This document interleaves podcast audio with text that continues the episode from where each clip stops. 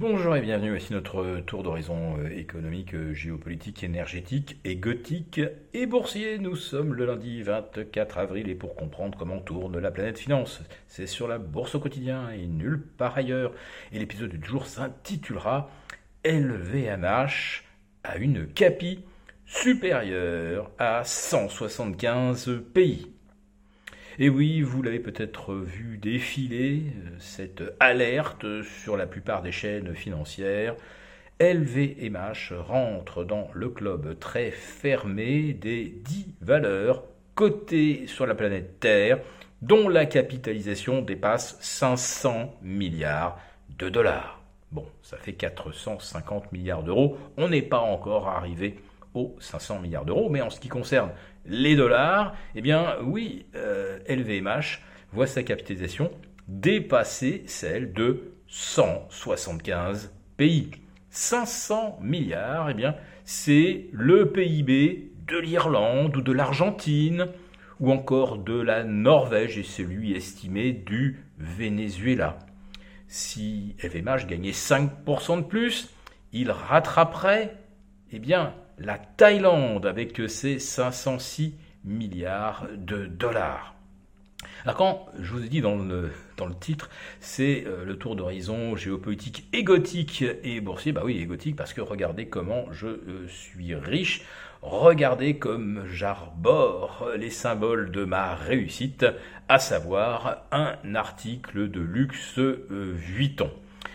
Et on peut dire véritablement qu'on est dans un monde euh, qui se partage entre ceux qui ne savent plus quoi faire de l'argent et qui ne savent plus quoi faire pour afficher effectivement leur réussite, tandis que d'autres sautent des euh, repas et euh, doivent compter chaque centime. Et les mêmes, il y a 20 ans, ça s'appelait la classe moyenne. Alors, ça ne pouvait peut-être pas s'acheter euh, des sacs Hermès à 15 000 euros, mais ça pouvait peut-être s'offrir un foulard Hermès, ou ça pouvait s'offrir un petit porte-clés ou euh, un, porte-monnaie Vuitton. Euh, aujourd'hui, c'est carrément impossible.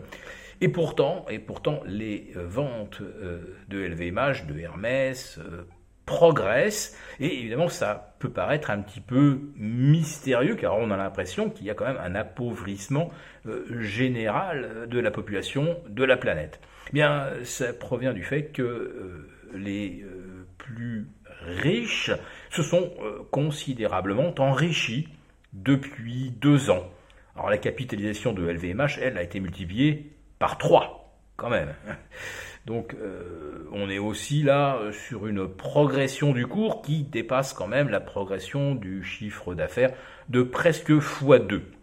Mais voilà, il y a ce phénomène que euh, dès que un titre devient le numéro 1 en termes de pondération de son indice, eh bien tous les gérants sont obligés d'en acheter.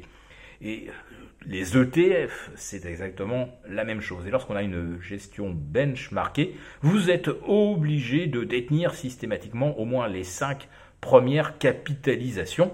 Et là, LVMH, euh, eh bien, à 500 milliards de dollars, dépasse de près de deux fois la capitalisation de L'Oréal et d'Hermès. Ces deux poursuivants qui, euh, si on les euh, additionne, arrive juste à euh, l'équivalent de la capitalisation de LVMH. Mais un autre problème se pose maintenant.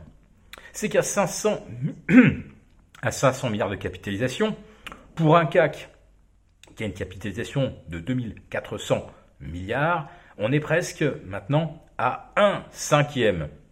Si vous rajoutez, euh, si vous rajoutez Hermès et L'Oréal, vous arrivez à euh, 1000 milliards sur 2500 milliards. Rajoutez Essilor, euh, rajoutez euh, Kering, et vous avez maintenant un compartiment du luxe qui pèse 33% du CAC 40.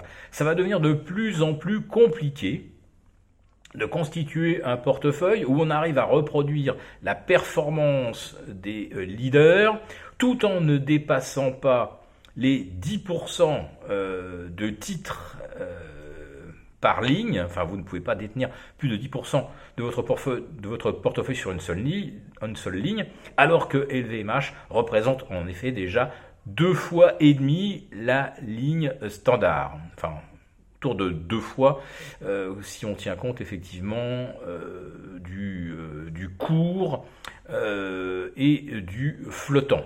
Alors qu'est-ce que peuvent faire les gérants? Bah, Peut-être compléter avec du Dior, qui est évidemment le proxy de LVMH, et puis regarder aussi après ça du côté de Richemont. Ah zut, Richemont, c'est peut-être mauvaise pioche, si demain LVMH tente de racheter le euh, géant suisse.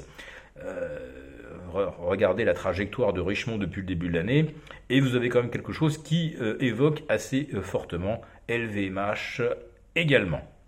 Donc le luxe devient complètement hégémonique et en termes de sens économique, ça n'en a en fait aucun. Vous n'achetez pas vraiment un secteur qui rend un service à, l'humanité. Euh, alors, certains diront que le secteur de l'énergie rend un mauvais service parce que ça pollue, euh, soit, mais au moins ça nous permet de nous éclairer et de prendre des bains chauds, alors que euh, le luxe nous permet juste d'espérer peut-être faire saliver celui qui euh, vous voit prendre l'avion avec euh, le dernier euh, sac Hermès. En tout cas, pour le CAC 40 et pour les gérants, cette super capitalisation de LVMH va maintenant poser plus de problèmes que cela ne résout de quête de performance. Si cette vidéo vous a plu, n'hésitez pas à nous mettre un pouce. A très bientôt.